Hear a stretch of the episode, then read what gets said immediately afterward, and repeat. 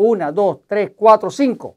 Cinco razones para evitar la leche. En mis libros, El poder del metabolismo, ya lo vengo diciendo hace más de 10 años, en Diabetes sin Problemas lo volví a repetir.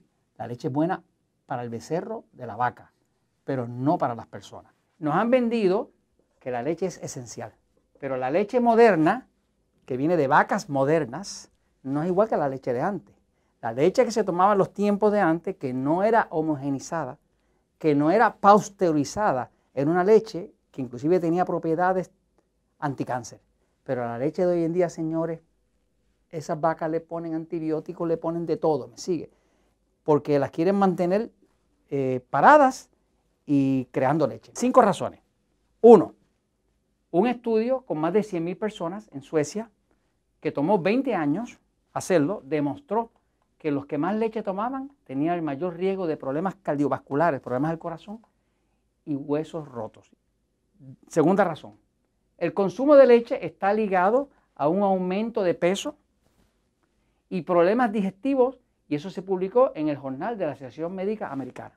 Tres, investigadores descubrieron que la leche de vaca moderna, la de ahora, tiene un efecto proinflamatorio que afecta el sistema inmune, que es el sistema de defensa del cuerpo, y también el metabolismo. Cuatro, el Departamento de Pediatría de la Universidad de Iowa en Estados Unidos, en el 2007, encontró que 40% de los niños que consumían leche tenían sangrado intestinal interno y mala absorción del hierro, que es necesario para la salud. Cinco, varios estudios han vinculado el consumo de leche a varios tipos de cáncer, específicamente el de próstata y el de ovarios, a la diabetes, a la inflamación sistémica, al acné y al estreñimiento.